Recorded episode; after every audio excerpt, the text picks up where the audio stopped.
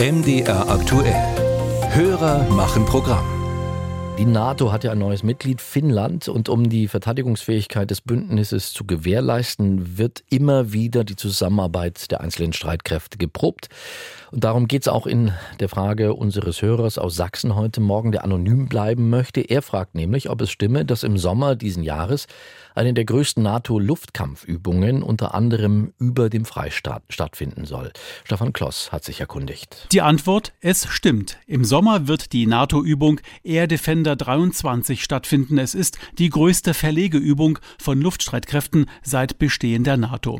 Dazu teilt die deutsche Luftwaffe auf eine Anfrage von MDR aktuell schriftlich mit. Geübt wird das Verlegen von Luftstreitkräften über große Entfernungen, zum Beispiel von den USA nach Deutschland. Es sind knapp 10.000 Soldaten aus 24 vorwiegend NATO-Nationen beteiligt.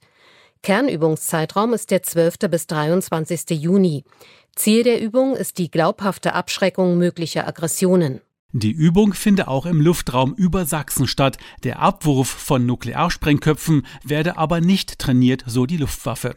Die deutsche Flugsicherung, die für die Überwachung des Luftraums zuständig ist, teilt auf eine Anfrage von MDR aktuell schriftlich mit. Festgelegte Teile des deutschen Luftraums werden jeweils zeitlich befristet für militärische Einsatzübungen reserviert.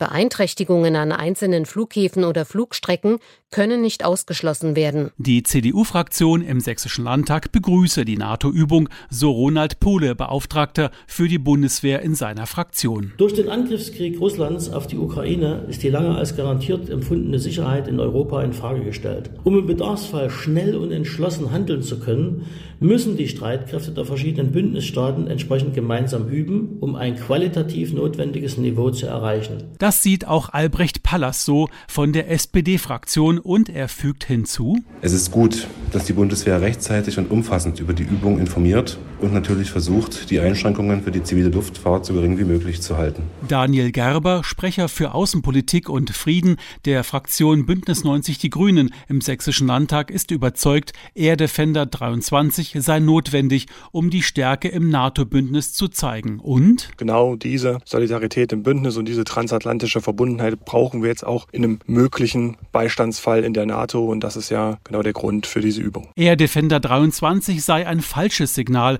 gerade vor dem Hintergrund des Ukraine-Konflikts, so der Vorsitzende der AfD-Fraktion im Sächsischen Landtag, Jörg Urban.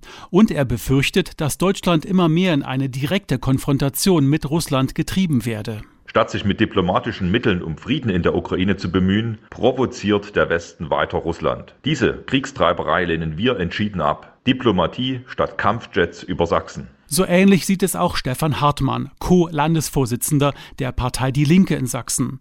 Auch er befürchtet, Air Defender 23 führe zu einer Spirale der Konfrontation und der Rüstung und der Eskalation. Und wir halten das als Linke für den völlig falschen Weg. Wir denken, dass wir ganz klar in Richtung stärkerer diplomatischer Bemühungen gehen müssen. Deshalb lehnen wir Air Defender ab. Wer für den Zeitraum der NATO-Luftöbung über Deutschland bzw. Sachsen einen Flug plant, zum Beispiel einen Urlaubsflug, der sollte sich rein vorsorglich mit seinem Reisebüro oder der Fluggesellschaft in Verbindung setzen.